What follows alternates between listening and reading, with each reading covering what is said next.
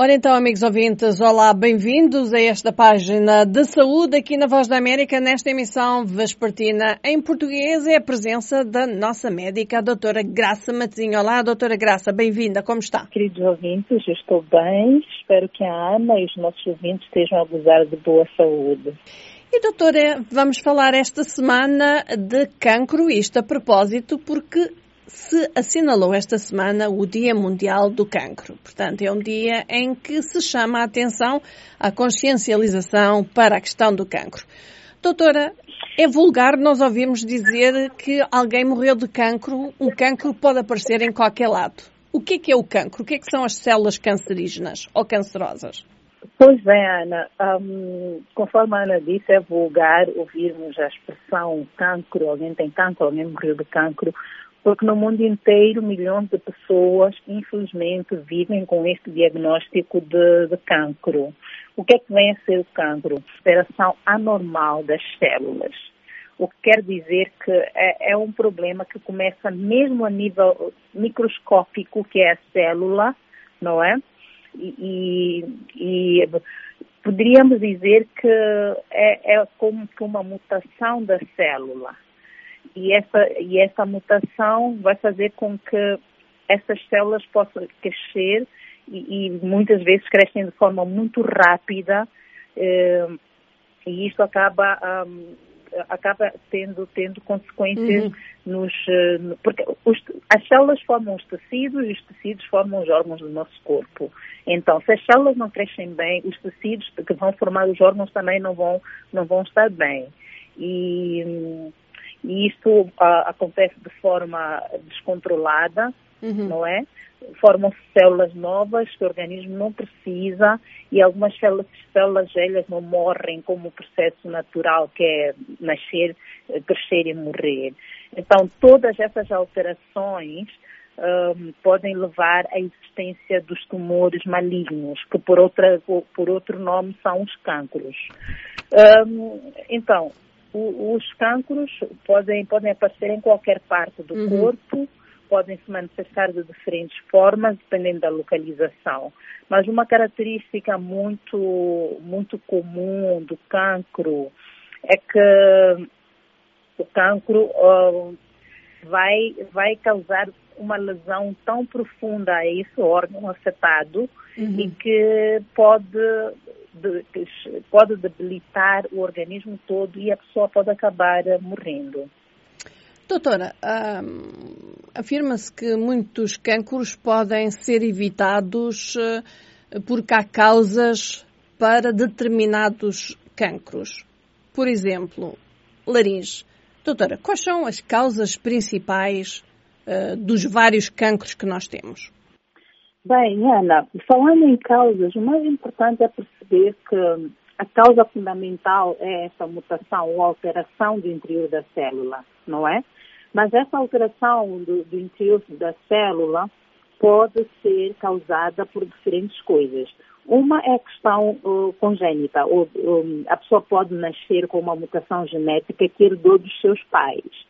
Um, mas também um, há outras mutações que são causadas pela, pela exposição ou pelo consumo de, de, de algumas coisas. Ah, o tabagismo, por exemplo, um, pode, pode causar essa mutação e levar ao cancro, principalmente cancro, cancro, cancros da, da região pulmonar e respiratória. A questão da exposição à radiação também pode, pode levar a essa mutação. A exposição a vírus, alguns produtos químicos, que, que são conhecidos como carcinógenos podem causar também cancro.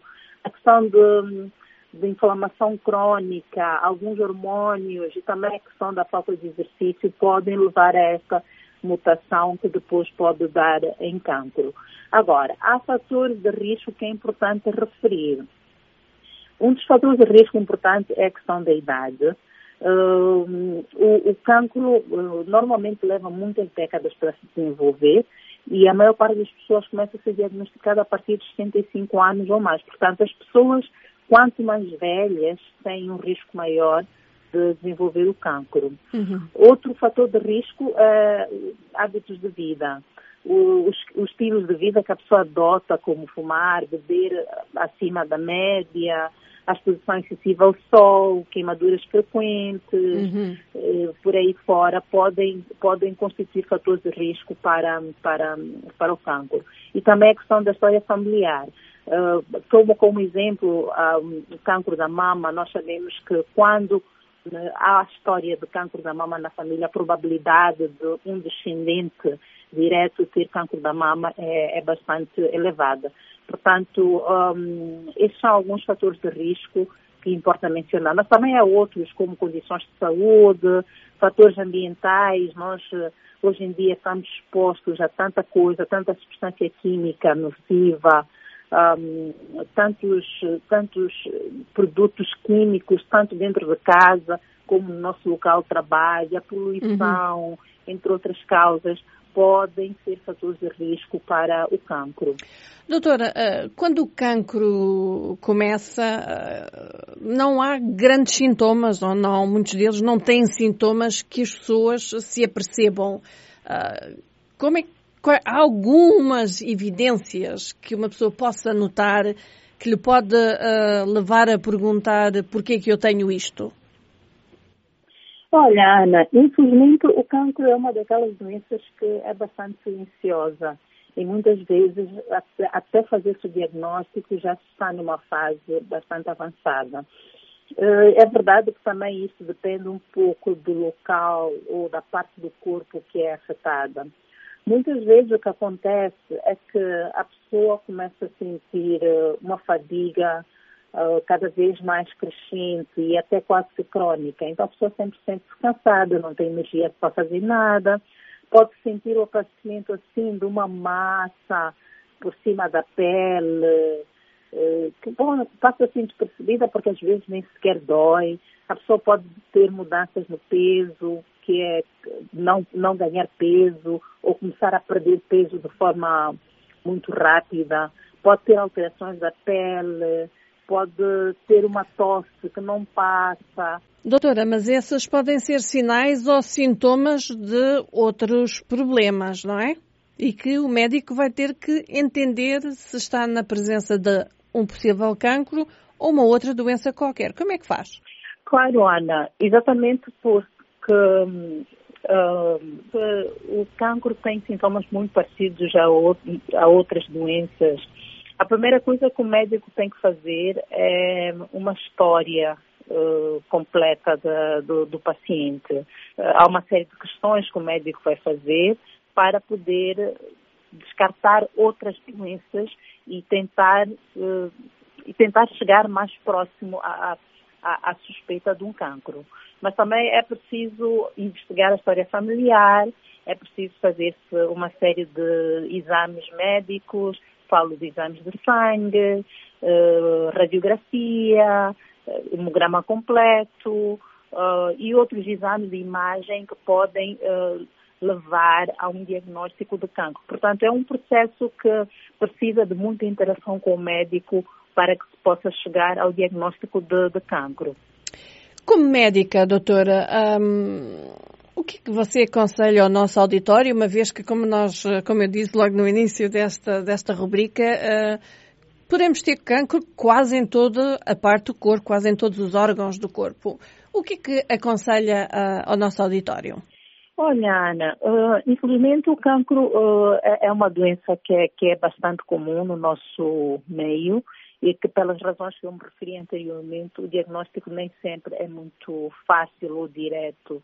Então, o primeiro conselho que eu iria dar é que eh, a qualquer sinal ou sintoma que, que a pessoa sinta, dirija-se à unidade sanitária para poder fazer o diagnóstico de, de, qualquer que seja a doença. Não precisa ser cancro, mas é preciso nós sabermos o que é que nós temos e fazer o seguimento e tratamento para evitar situações de pensar que ah, é só um cansaço normal, é só um cansaço normal, quando existe algo a desenvolver-se.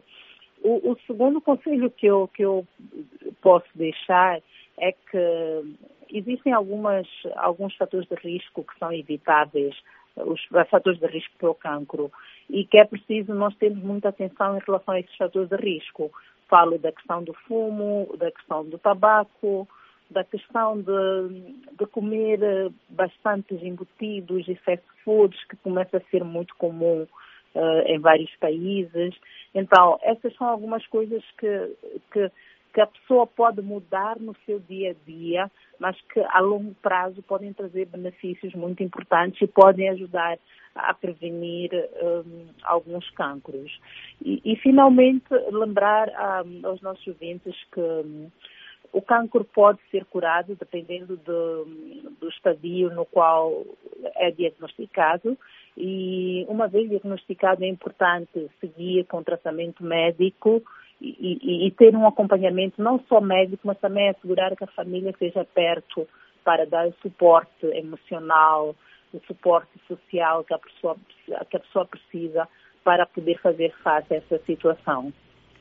E pronto, doutora Graça, muito obrigada. Foram aqui os conselhos e uma conversa sobre o cancro a propósito uh, do Dia Mundial de Combate ao Cancro. Vamos voltar para a semana. Até lá, desejamos a todos uma boa semana de saúde, também a si, doutora Graça, e como sempre, estamos juntas. Uma boa semana de saúde para si também, Ana, para os nossos queridos ouvintes. Voltamos a falar para a semana e até lá lembre-se de cuidar da saúde, que é o bem mais precioso que nós temos.